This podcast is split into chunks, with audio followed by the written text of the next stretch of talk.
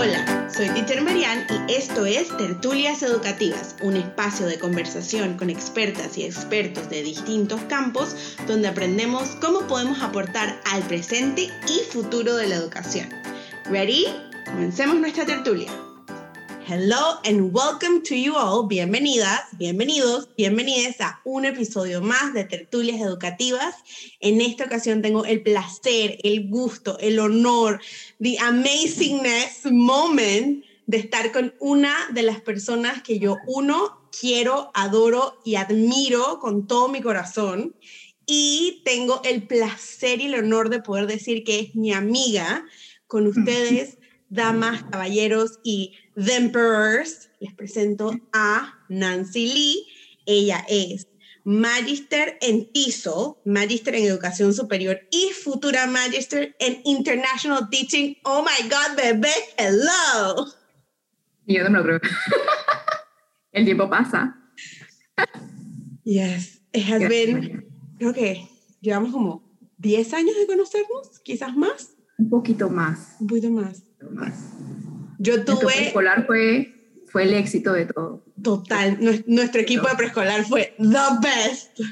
We went down in history.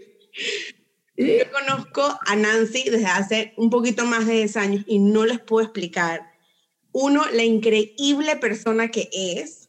Dos, lo inteligente que es esta mujer. Ese cerebro es que tiene demasiado cerebro para el tamaño que tiene. Porque al ser, al ser parte de, del comité Petit Comité, Petit Comité, somos de las que somos un poco más pequeñas, no somos eh, Victoria's Secret Models, pero no importa, nuestro cerebro habla por nosotras.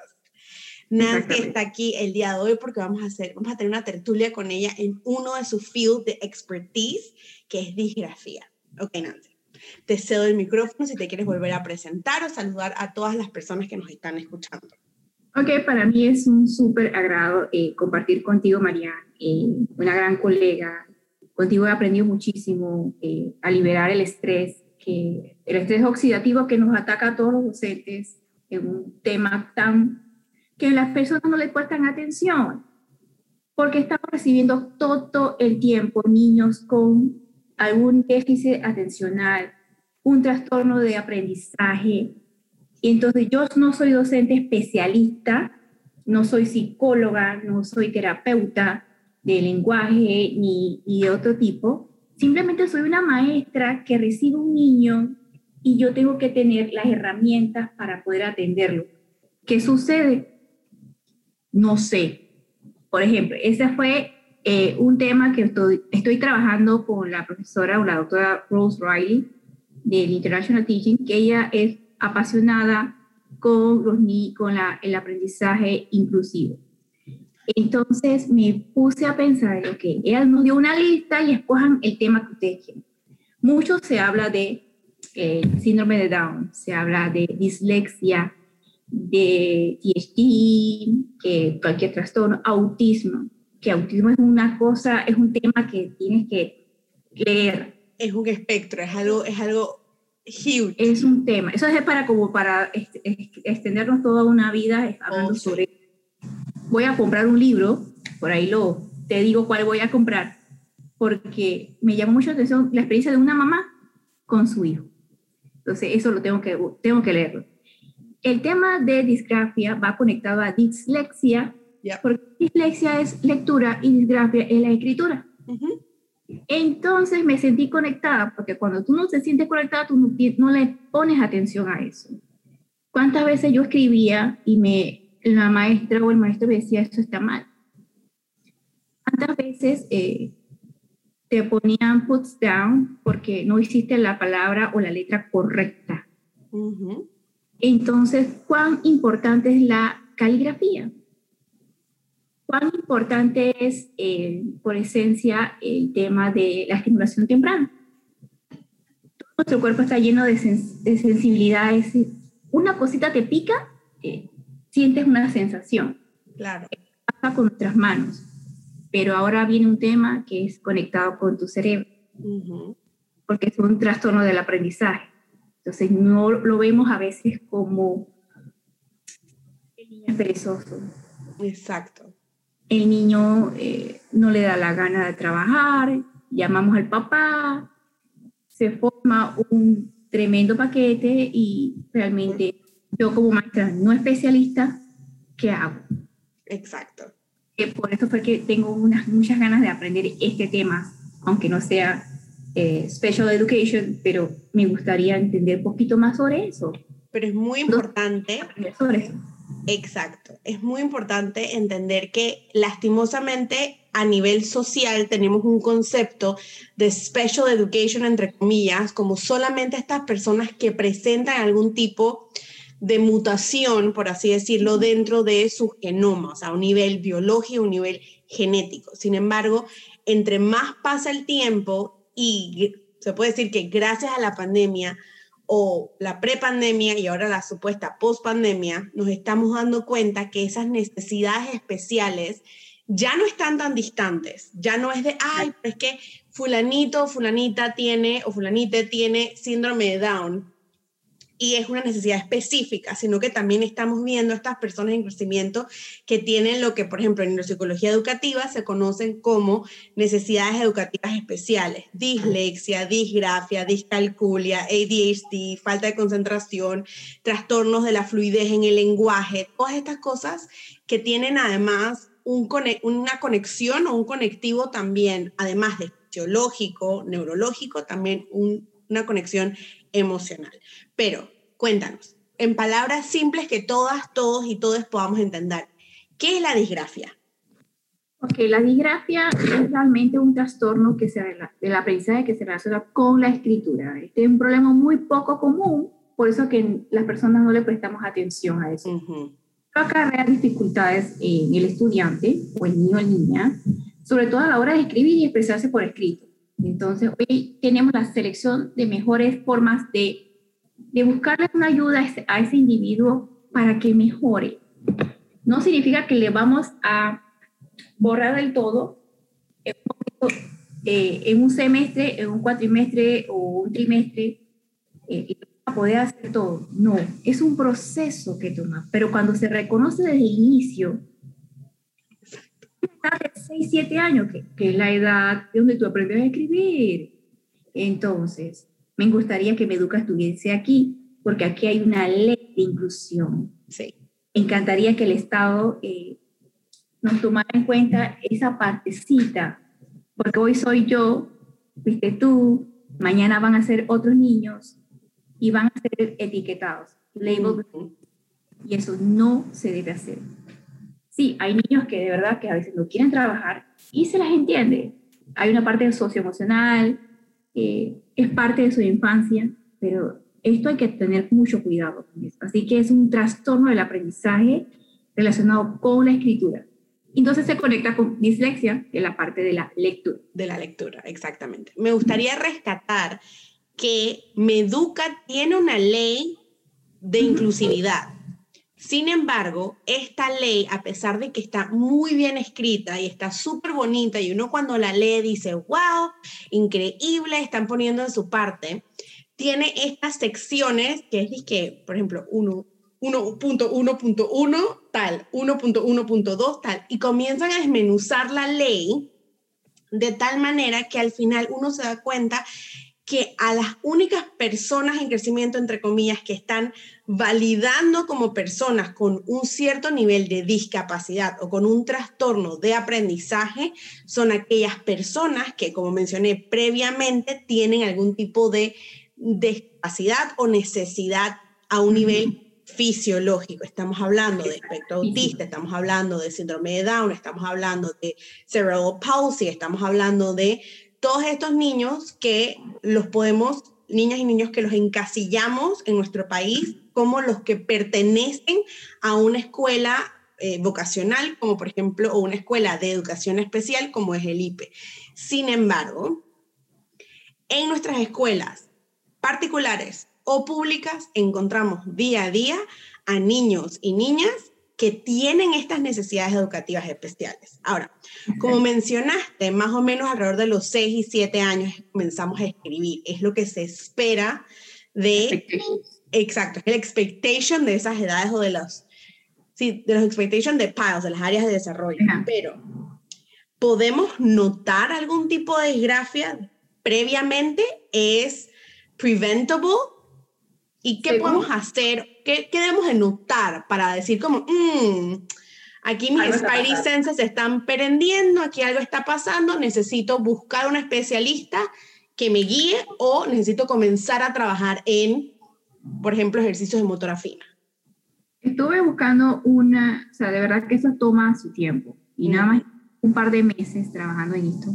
Y me llamó la atención en la parte del inicio de que estamos bebés, la famosa, las terapias para los niños bebés. Porque estimulación temprana. Estimulación temprana.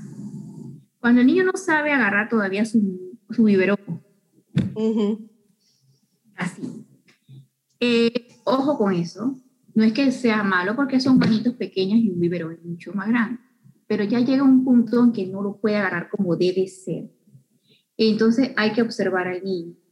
Ya cuando llega a los cuatro años, tres, cuatro años, que ya es hora de el Play-Doh, eh, eh, plastilina, todo eso, y no puede hacer cositas con las manos.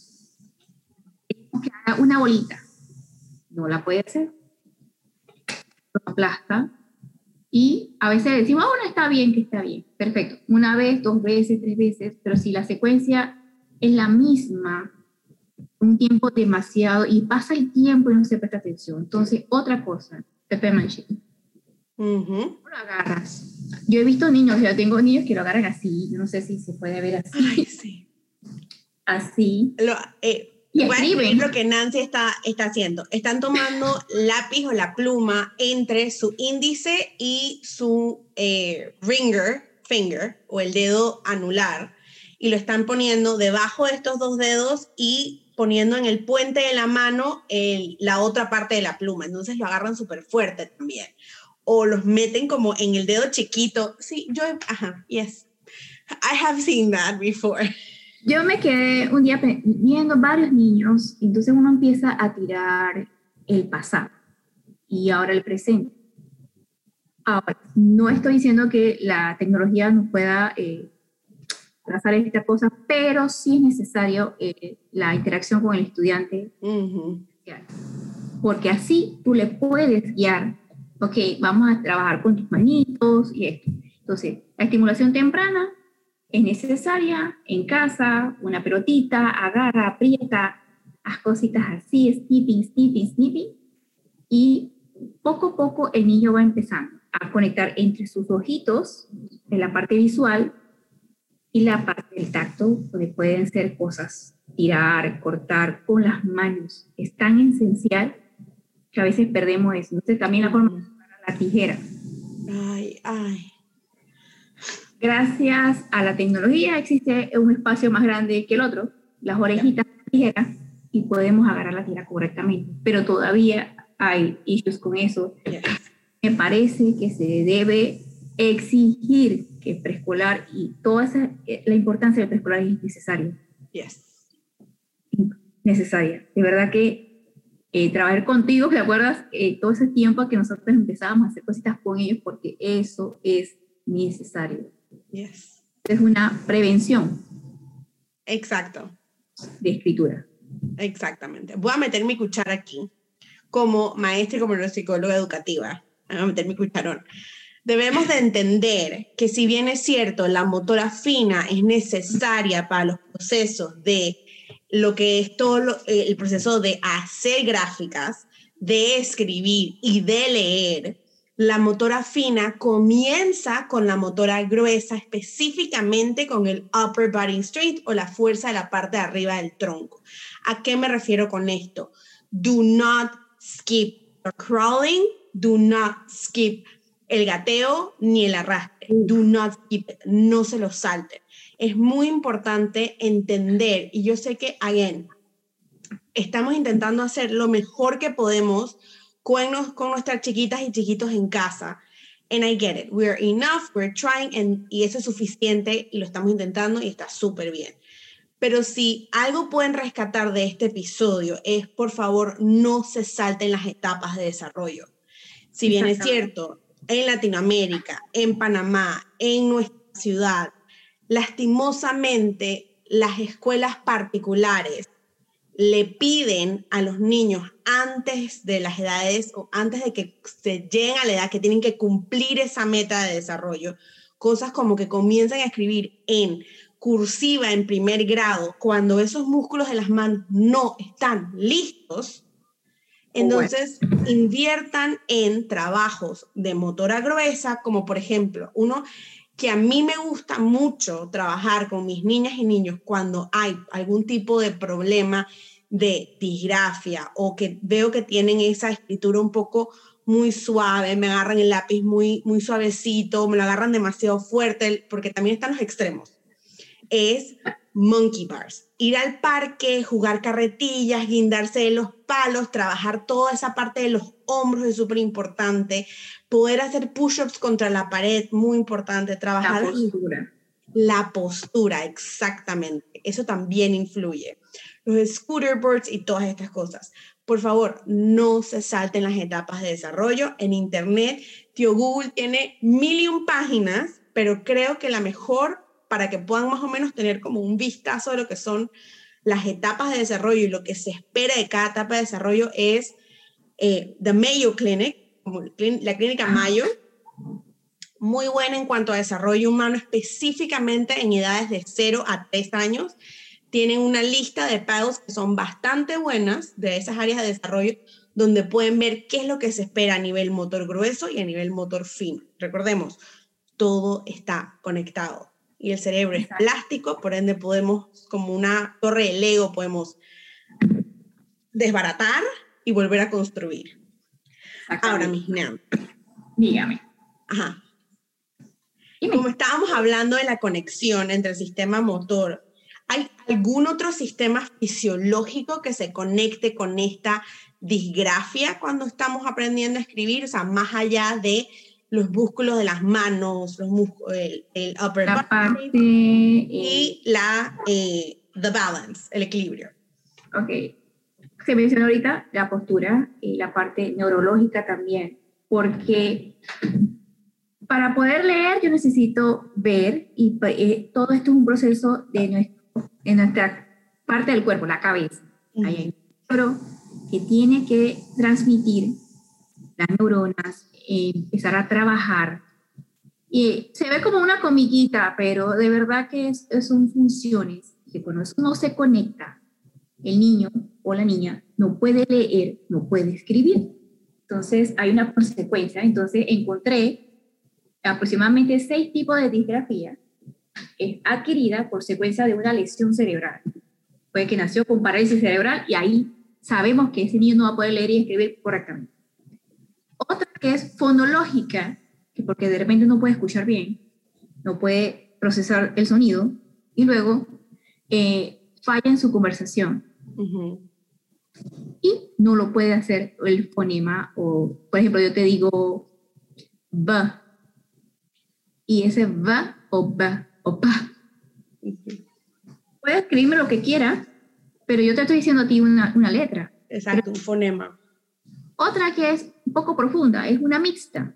Es cuando ya afecta eh, la escritura en la parte visual y fonológica.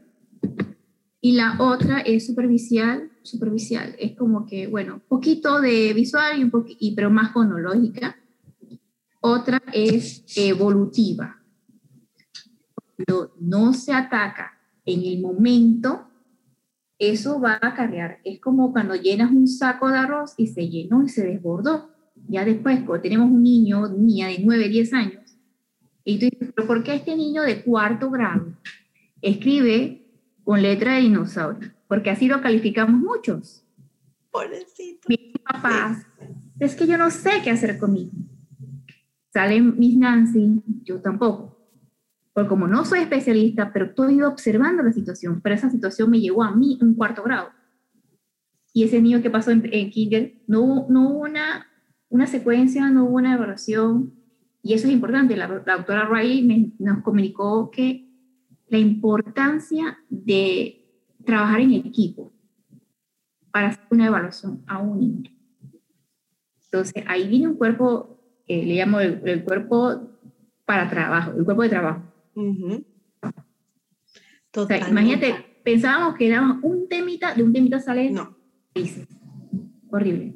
Exacto. A mí, mi profesora en psicología educativa me enseñó que nosotras como profesionales en el ámbito educativo, independientemente sea cual sea nuestro trabajo, seamos psicólogas, seamos maestras, seamos neuropsicólogos, seamos tutores, seamos eh, inclusive pediatras, seamos lo que seamos y trabajemos con personas en crecimiento, siempre debemos de ser puentes a otros especialistas. Siempre debe haber una conexión clara entre todo el mundo que tenga, que meta la cuchara en ese cerebrito.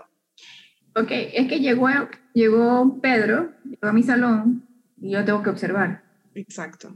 No, porque tengo 30 niños, tengo 20 niños, pero Pedro está struggle. No puede. Entonces, eso va en la observación de una maestra de grado o una maestra de PI o una maestra de música que no pudo ni agarrar el instrumento, por decirlo así. Entonces, ese niño va a tener dificultad para formar letras, espaciar, porque ni con el dedito puede, entonces ejerce la persona adecuada, como mencionaste, que como que o era muy suave, o eso, muy, muy quebraba el marker, el crayón, todo, eh, o la posición correcta, la postura, eh, tú ves a los niños bien ajustados, hasta uno lo hace, pero ya es ¿me explico? Entonces, pero es que aquí viene un déficit de, del desarrollo, a mi lateralidad. Imagínate, es zurdo, diestro y no sabemos. Exacto. Y hablando de lateralidad, voy a meter mi cuchara aquí. La lateralidad está, los, las niñas y los niños tienen oportunidad de definir su lateralidad hasta los siete años pasados los siete años, si vemos que come con la izquierda y escribe con la derecha, a veces con la derecha se cansa y pasa el lápiz a la izquierda, mm, mm, mm, red flag, así, aquí algo está pasando y hay que observar. Recordemos que la lateralidad, para ponerlo en palabras sencillas, está conectado mucho con esa comunicación del cuerpo calloso nuestro cerebro, donde pasa la información de un lado al otro. Y si yo paso la información de un lado al otro súper rápido, constantemente, piensen, pensemos que nuestra, no solamente nuestra amígdala se va a incendiar y va a decir, estoy entrando en peligro, ¿qué está pasando? ¿Qué está pasando? ¿Qué está pasando? Y puede ser que esa persona en crecimiento sea más volátil, por así decirlo, dentro de estos espacios educativos. Entonces, tomemos eso en consideración. Me encanta voy a rescatar, voy a hacer como un mini resumen de todo lo que acabas de decir, porque siento que es supremamente importante. Cuando hablamos de disgrafia, tenemos que entender que no es solamente a nivel de motor fino, no solamente los músculos de la mano, también están, están interviniendo dentro del proceso de lectoescritura los sistemas visuales, los sistemas auditivos, que es supremamente importante, y también el procesamiento arriba de nuestro cerebro de cómo ella o él procesa ese estímulo que está teniendo en ese momento.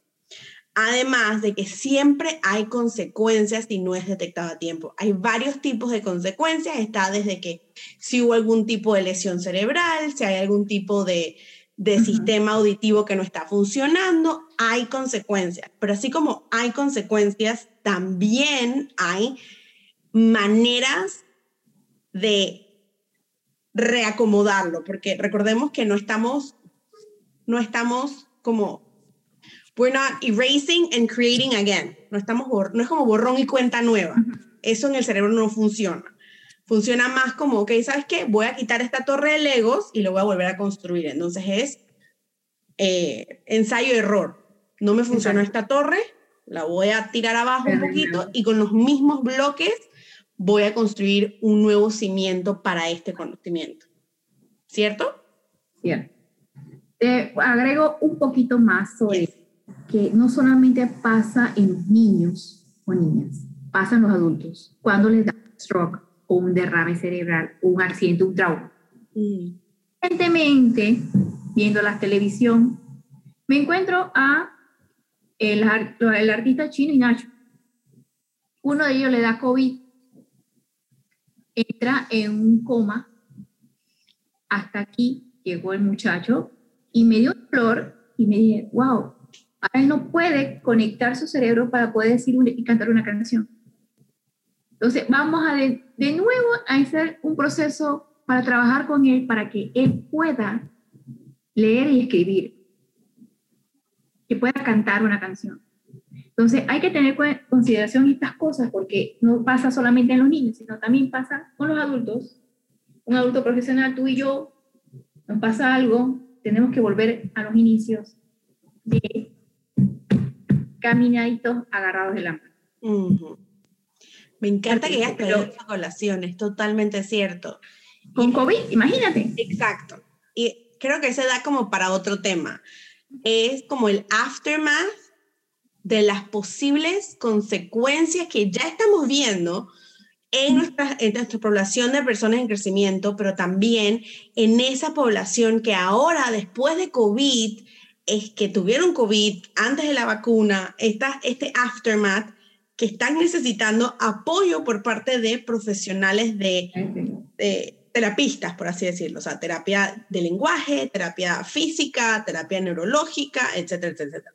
Ahora, ¿cómo nosotras, como cuidadoras primarias en este caso, en el ámbito educativo, pasamos el mensaje a otras personas que estén dentro del ámbito educativo, que sean cuidadores primarios de personas en crecimiento pequeñas, medianas y grandes acerca de la importancia de observar para prevenir una disgrafia.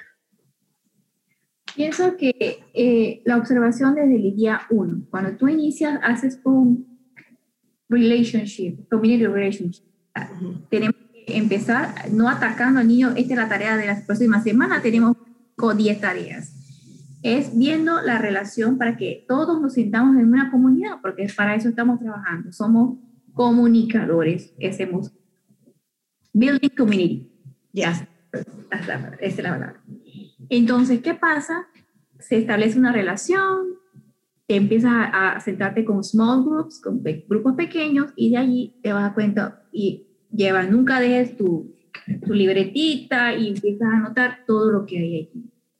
Entonces, a veces uno vemos, por ejemplo, aquí eh, tengo mi, super póster de Kenan, donde están las inteligencias múltiples. Entonces, tengo que este niño súper rápido porque él es visual, special, o musical, eh, interpersonal, intrapersonal. Tengo que ver esto porque en pedagogía un docente debe saber sobre eso. O sea, simple no, yo sé que es un tema bastante largo, pero hay que saber observar al niño. Yes. Si tiene, llora mucho, es muy, muy sensible, algo le está pasando. Entonces tengo que observar eso. Por la observación. Cuando tengo datos buenos o que me llamen la atención, me voy con un colega. No hay mejor forma de trabajar con otra es que le diga, oye, Marian, ¿sabes qué? Me está, no me está haciendo las tareas, me está haciendo mal. ¿Qué hago? Entonces, hay dos personas pensando cómo podemos ayudar al niño. Si las dos personas no funcionan, o sea, el plan que estamos haciendo no funciona, me voy con un especialista. Pero eso sí, en el planeamiento debe haber una adecuación. Exacto. En todos los salones, en 30 niños, siempre va a haber un low, medium y high. ¿Y cómo es? High, medium, en medium low. low. medium low, medium high, exacto. Cuando tú mezclas eso, tú te vas a dar cuenta que tienes una población con bastante, que necesitan bastante learning support. El otro grupo es muy independiente. Pones a trabajar en grupos, tal vez eso le puede ayudar. Es una estrategia. Pero necesito observar. Y tengo que estar anuente que ningún niño en un Zoom me va a decir todas las tareas perfectas y que pónganlo en la web o pónganlo en el WhatsApp, me lo sube y queda perfecto. Y después le mando una nota a mi papá diciéndole que eso está hecho por la mamá o que eh, debes hacerlo porque lo hiciste mal. Entonces, aquí viene una parte muy sensible, María. Yes, exacto. Uf, es que qué difícil debe ser. O sea, yo tengo el privilegio de poder ver a mis estudiantes uno a uno, porque la gran mayoría de mi población actual tienen o están dentro de esa población neurodivergente y tienen estas necesidades donde hay que trabajarle uno a uno. O sea, tipo, tengo niñas con ADHD, tengo niñas con mutaciones en el cromosoma 19, tengo niñas con eh, problemas o trastornos en el colágeno, tengo niños con, con eh, trastornos en la fluidez al hablar yo tengo una población divina, o sea, yo los amo a todas y a todos mis chiquitos y chiquitas. Con aprendizaje.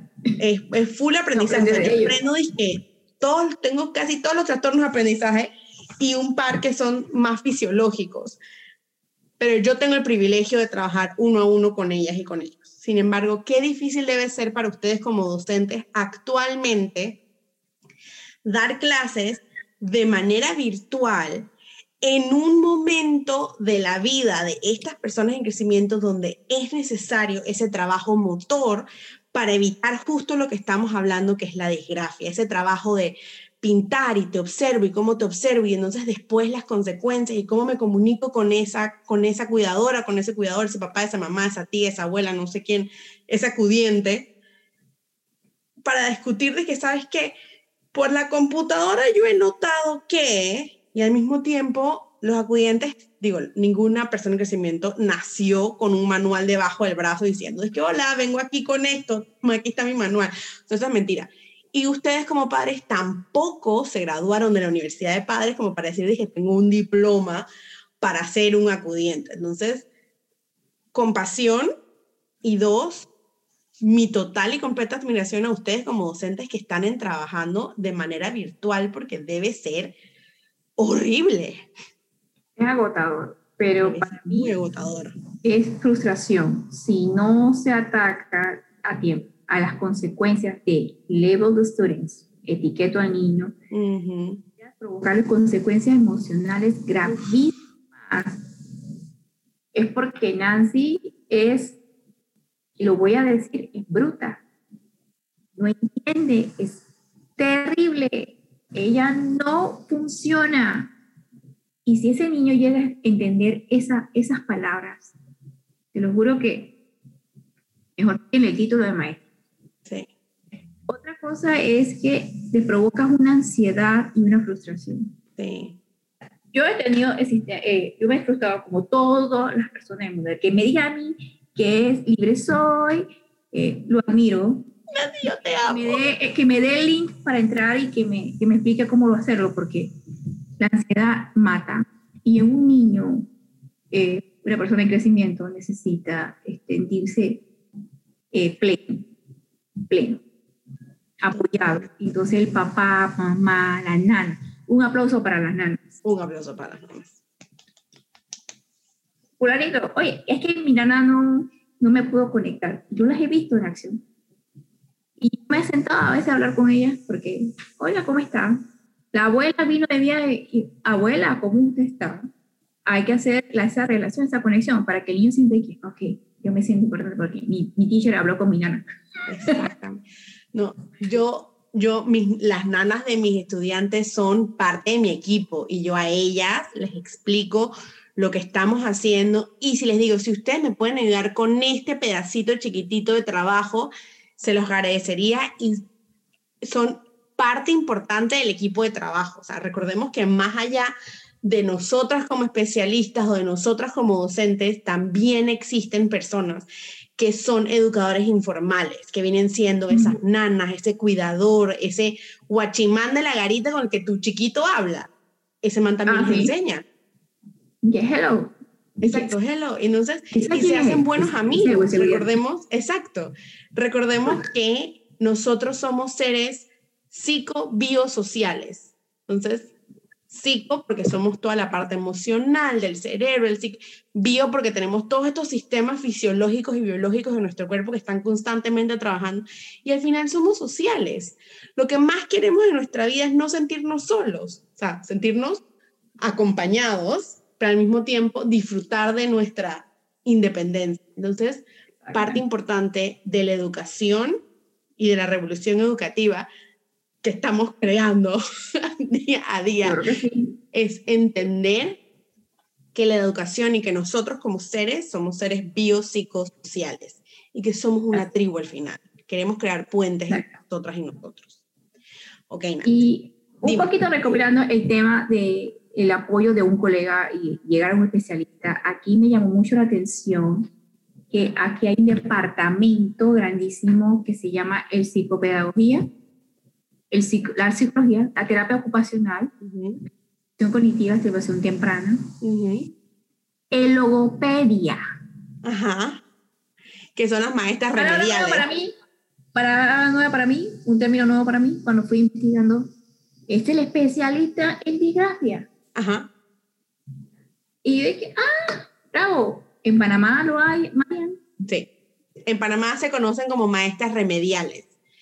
Y tengo entendido mm. que existen maestras remediales. De primera mano sé que en Holistic Minds hay maestras remediales y creo que el consultorio donde atiende Lizzie Brostella y Marimar Carrizo de Teaching with Love, ahí también hay una o dos maestras remediales. Si no me equivoco, y puede ser que me equivoque porque a mí se me confunden las letras también, Aquí tenemos Sí, creo que se llama CBT. Ajá. Cognitive Behavior Therapy Center o algo por el estilo. Así. En Brahma, esos son los dos lugares que sé que tienen maestras remediales. Bueno, ese término me quedé, hace dislexia, trabaja con eh, la parte de, eh, de fonología, eh, o sea, todo es una es una ciencia, de verdad que sí. Sí, y también existe optómetras comportamentales, que esa es la doctora Toro, es la única optómetra comportamental que tenemos en el país. Entonces, cuando son, cuando son temas de movimientos oculares que están un poco fuera de control o esos músculos están un poco adormecidos, la doctora Toro es a quien hay que llamar. Entonces vamos a ver un poquito de qué podemos hacer nosotros. Mientras tanto, el logopeda eh, o el terapeuta ocupacional llega a, al punto que, porque eso es un proceso, tengo que reunirme los papás, luego reunirme con otros colegas. Y lo más importante, el admin, el administrador, que es el director, el principal, sí, debe estar allí porque es un acompañamiento para, ese, para que ese niño o niña llegue Entonces, hay ejercicios sencillos ¿Por qué le pido accommodations o eh, plan de acomodaciones? Porque si yo veo que ese niño no me puede escribir esto, pero él puede usar esta página sencilla y me plasma sus ideas, es válido. Es válido, exactamente. Una página para un niño de kinder, es lo que hemos hecho en Writing Workshop.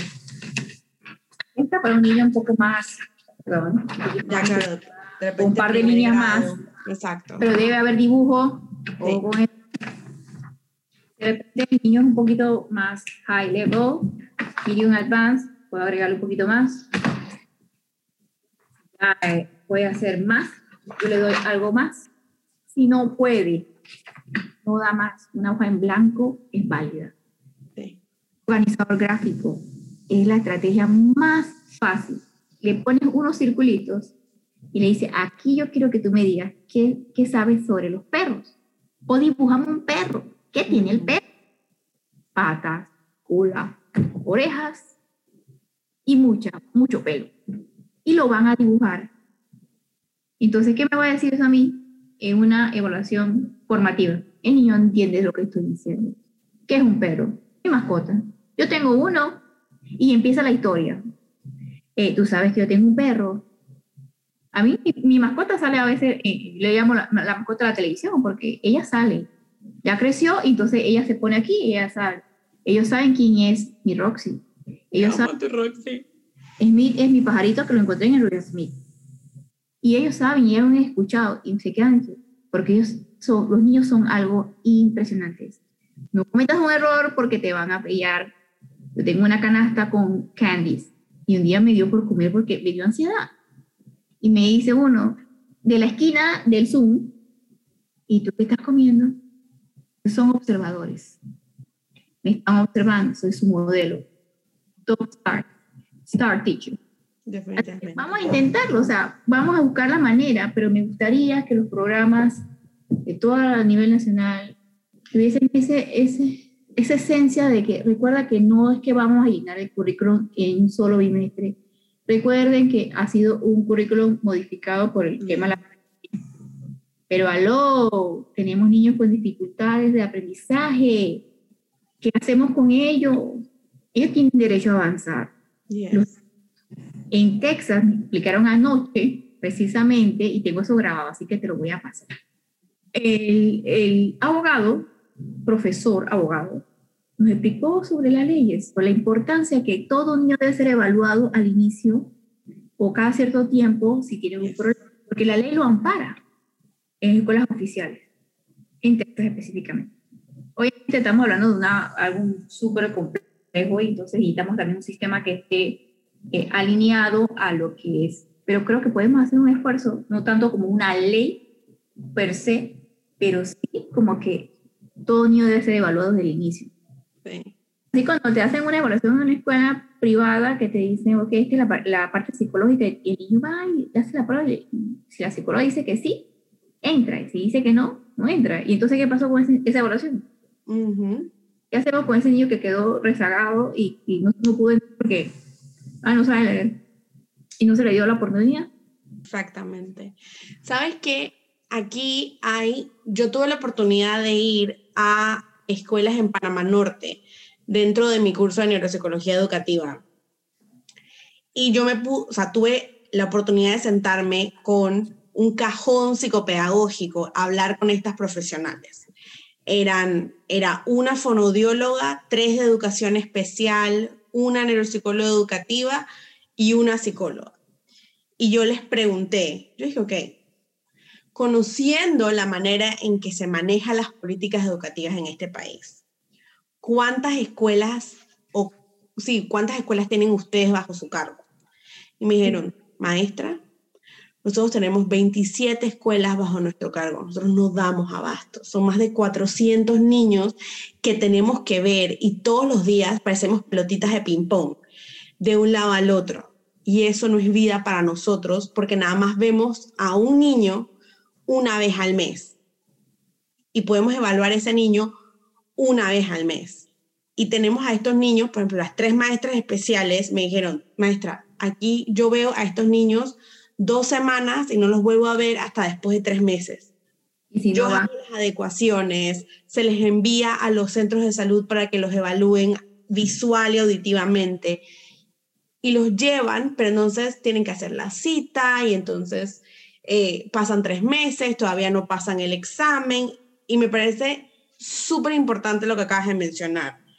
Las leyes a pesar de que están puestas, porque sí hay una ley que dice que todo niño debe ser evaluado al principio del año, entrado tres meses, después seis meses y al final del año, por el cajón psicopedagógico de cada escuela, a estas profesionales les es imposible cumplir con estas leyes porque no se dan abasto. Y no es que no lo quieran hacer, sino que por mucho que lo intenten, hay otras leyes put in place, eh, puestas en el camino, o hay estos obstáculos en el camino, como por ejemplo sacar estas citas en los centros médicos para hacer estas evaluaciones visuales y auditivas y demoran tres meses y después cuando regresan todavía no las tienen y los resultados y es como uno para adelante, tres para atrás.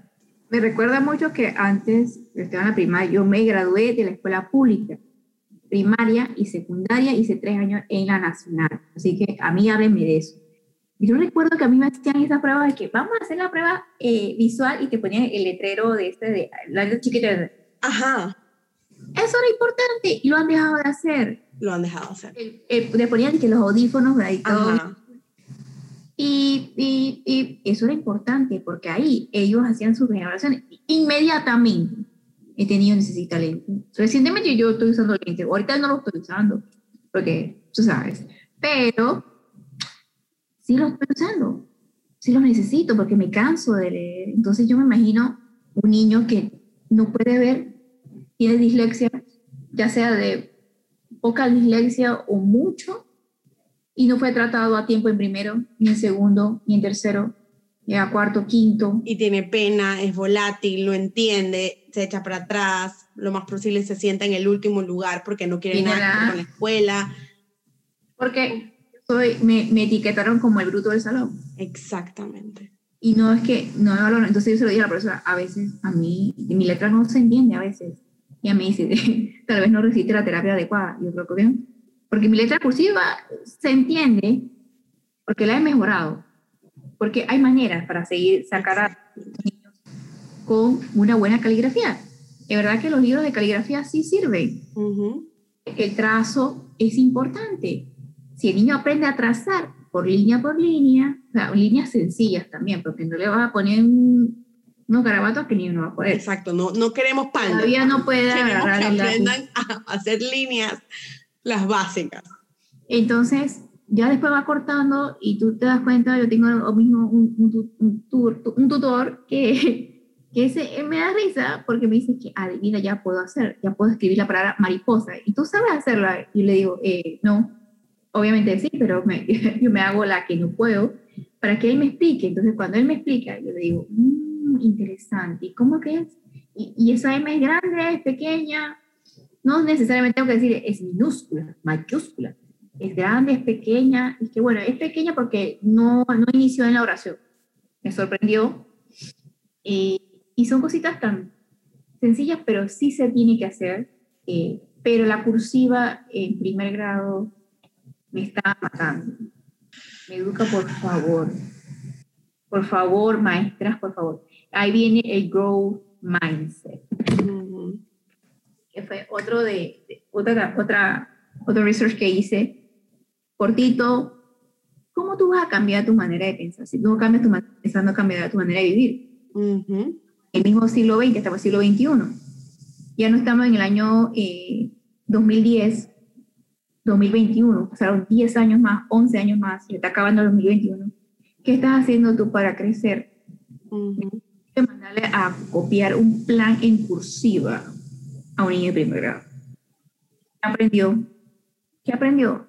De la familia, sí, perfecto. De los eh, de las partes del cuerpo, excelente.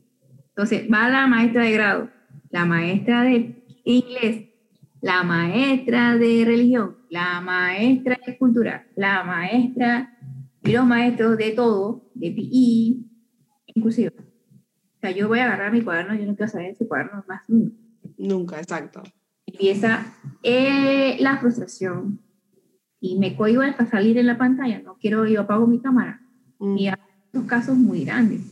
Ahora que evaluamos a la semipresencial, posiblemente eso nos puede ayudar un poquito, pero por favor, maestros, vamos a hacer ese growth mindset. Exacto. Por favor, ayudemos a nuestros, a nuestros estudiantes y entendamos que a pesar, y, y volvemos a lo mismo, hay cosas que no podemos controlar como docentes dentro del sistema lastimosamente hay obstáculos que son más grandes de lo que podemos manejar, pero que eso no sea una piedra en el zapato para cambiar la manera en que pensamos y la manera en que podemos inspirar a nuestros estudiantes y lograr un aprendizaje significativo. Estoy segura que es lo que queremos al final, que se puedan llevar con ellas y con ellos aprendizaje para toda la vida, ese aprendizaje práctico que les quede. Y en esa misma nota, porque usted aquí, si aquí tú y yo nos quedamos, nos podemos quedar tres horas hablando de esto, Nancy, y no queremos eso. Queremos que las personas escuchen el, el podcast y hagan preguntas. Recuerden que pueden dejar sus preguntas en el post cuando esto se estrene, arroba soy tutora. En Instagram, Nancy, que le puedes escribir a Nancy también cómo te encuentran eh, Nan Lee, lo puedo poner también en el podcast para que eh, lo puedan compartir y me puedan hacer preguntas. Les voy a dejar toda la información. Para aprender, interactuar, porque así hacemos un discussions board que se puede definir, oye, esta idea te sirve, esta idea también me sirve, oye, deberías buscar un especialista. Perfecto, yo estoy abierta a que otra persona también me guíe. Nada más eh, satisfactorio es que tengas un mentor Ah, totalmente de escuela. Yo, mis aplausos para Saide Rodríguez Prometo. que ella siempre, cada vez que tengo un problema, eh, Yvonne. Ay, otra, fantástica, otra superstar. Mira, te necesito. Y Eulalio Arcia, que fue un panameño eh, normal, se fue de Overseas, regresó, y ese que me dice, ya hiciste la tarea del máster, eh, ya hiciste esto, porque siempre es bueno alguien detrás de ti que te diga, vamos. Ese accountability partner y ese peer interaction, no hay nada mejor que poder intercambiar ideas con otra persona que está como vibrando ahí en tu misma frecuencia. Mira, yo he visto muchos de tus podcasts, he visto varias, eh, porque uno tiene que aprender, si tú, hay, tu especialidad es otra, más mía. Entonces, ¿por qué yo no tengo por qué aprender de ti? Entonces, ese es mi growth mindset, o sea, tengo que cambiar mi mentalidad que siempre he sido la maestra tradicional. No está mal, porque ahora eh, blending learning, otro tema que podrías, eh, o sea, podemos... Podemos quedarnos otra hora más aquí hablando. Porque aquí viene la gamificación, que es los juegos interactivos, pero también la parte tradicional, porque eso es una esencia. Exacto. La base de la educación. Pero necesitamos hacer una conectividad y ver que las TICs que hace tiempo se mencionaban, hace años, y decían que, oye, el uso de las TICs, llegó una pandemia y la tuviste que usar. De todas maneras. que yo, yo tomar un curso online, yo jamás, hace 10 años yo dije, no, no, yo me gusta presencial. Hoy en día estoy tomando, terminé una maestría en, en online, en y tomé la otra de una vez. Fue, fue maratónico, porque no estaba acostumbrada no había cambiado ese growth mindset de saber que podía hacer otras cosas y que aprendí a usar Teams. No sabía. Tenía años que no me conectaba a la plataforma de la universidad. No, que vamos a usar Teams. Nunca es tarde para aprender. You Nunca es tarde para aprender. Y me he preguntado el niño. Exacto. Neuroplasticidad. No hay nada mejor que la neuroplasticidad de nuestro cerebro. En esa nota vamos a pasar a la ronda humanizadora. Porque además de ser una especialista, una maestra increíble, una súper buena amiga, an amazing human being, you are a human after all. Cuéntanos, Nancy. ¿Cuál es tu color favorito? Ay, pink. Mentira. La lila, lila, lila. es que tengo que decir pink porque eh, siempre me dice oye, tú no eres pink. Sí, soy pink. Bueno, sí, es que Nancy, Nancy tiene bastantes accesorios pink, eso sí que hay que... Soy fancy Nancy, ¿te acuerdas? Ay, sí es cierto, tú eres fancy Nancy. ¿Qué prefieres, fancy Nancy? ¿Playa o montaña? Playa. Yeah, vamos para la playa a pasarla bien con los freys. ¿Y cuál es tu hobby favorito? Ahora es viajar. Ay, sí café hace unos días porque necesitaba un brain break. Pero viajar solamente significa agarrar un avión y te vas. Agarro el carro, y ya tengo mi room y me agarro y me voy para el mundo. Eso. Y no por ahí doy la vuelta porque se necesita salir eh, en algún momento. La, la, pandemia no ayudó mucho para eso. No. Pero sí uno hace el valor de eso. Pero para mí viajar es salir eh, mi zona de confort y tomar un break afuera. Yes, girl. de clase, te has dado una vuelta al fío y regresas. Eso fue un viaje corto, pero fue... Un viaje. es wellness. Exactamente. Ahora, si pudieras cambiar o incluir algo de tu experiencia escolar o hacia, tipo, agregar más valor hacia la experiencia escolar de las personas en crecimiento del presente, del futuro, influenciada con todo el conocimiento y todas las experiencias que mantienes hasta el día de hoy, ¿qué sería? ¿Qué me gustaría hacer? Me gustaría hacer como un coaching totalmente gratis. Que me llaman y que, oye, en una escuela necesitan una ayuda, allá va Nancy, allá me voy. ¿Por qué? Porque yo puedo tener un conocimiento. Ahorita lo estoy compartiendo contigo, estamos compartiendo ideas. ¿Y qué sería enriquecedor que otra persona también tenga la misma oportunidad que tuvimos nosotras? Somos chicas, ¿cierto? En crecimiento. pero hay personas que todavía necesitan un empujón y a veces mi amiga me llaman, oye, ¿tú puedes ayudarme con este trabajo? Y yo estoy cansada. Y yo, vamos pues. ¿Es para beneficio de quién? ¿Para ti o, para el salón? Para ambos, porque tengo que aprender para ver cómo lo hago con los niños. Entonces, ahí voy y lo hago sola. O sea, sin sencillo, no me quita, no me quita más, no me, me encanta. esa mentalidad de, productiva. Exacto, esa mentalidad de colaboración es algo que necesitan las instituciones educativas del presente y del futuro definitivamente. Eh, el salary eh, el salario puede ser bueno, puede ser malo. Yo recuerdo que yo trabajé en una escuela en San Miguelito, donde yo cobraba muy poquito, 75, no te se me olvida, 75 dólares por quincena.